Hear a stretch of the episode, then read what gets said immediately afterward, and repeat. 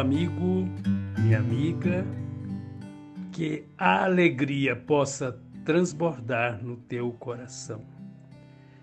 Eu sou Quincas Veloso e estamos iniciando mais um podcast Café com Espiritismo.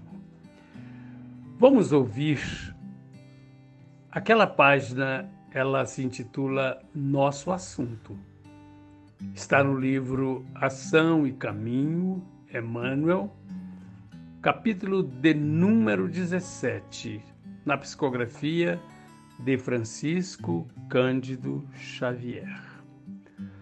Não sofras porque outros lhe tragam desilusões.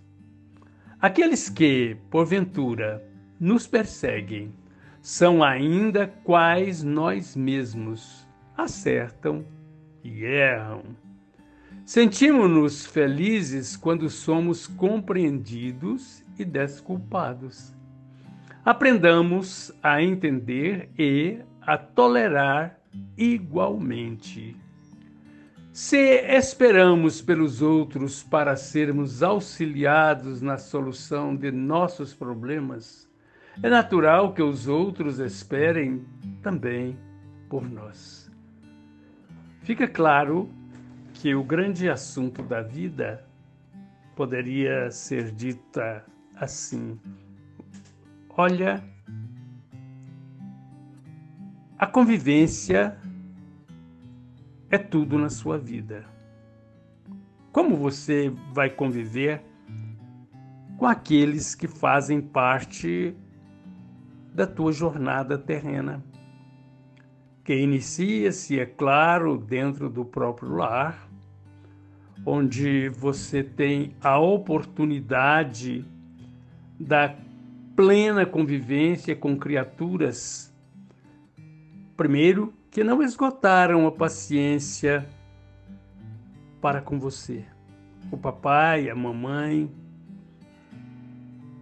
E no lar você vai então ter que prestar atenção quanto à sua maneira de conviver com os outros.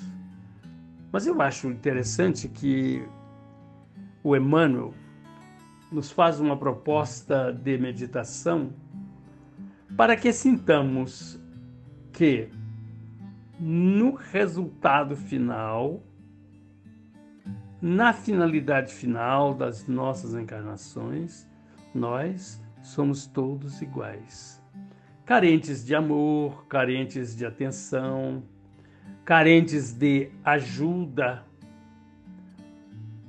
E são várias as nossas necessidades íntimas para que possamos realizar o melhor na presente encarnação. Poderíamos pensar que realizar o melhor na presente encarnação Contaria com o trabalho, é claro, o estudo, o esforço constante para o aprimoramento intelectual, o desenvolvimento sim da inteligência, mas diante de tudo isso, nós precisamos entender que é urgente a nossa preocupação da espiritualização das nossas almas enquanto estamos encarnados. E não se faz uma evolução se não adquirirmos preceitos como paciência, como tolerância, perdão, e vai por aí afora, mostrando que nós precisamos entender o valor de amar e de servir em constância. Porque não é só homenagear a mãe com o afeto no Dia das Mães, o pai no Dia dos Pais. É nós sermos filhos, irmãos, companheiros, amigos, 24 horas. E o Emmanuel ele coloca assim para nós: Se esperamos pelos outros para sermos auxiliados na solução de nossos problemas, é natural que os outros esperem também por nós. E é sempre assim. Eu fico muitas vezes assim, imaginando ao ver uma mulher paupérrima que solicita algo para o seu filho. O que ela pede? Ela pede alimento, ela pede remédio, e muitas vezes material de escola. Mas ela tem um anseio que o filho dela seja feliz. E eu imagino que a minha mãe,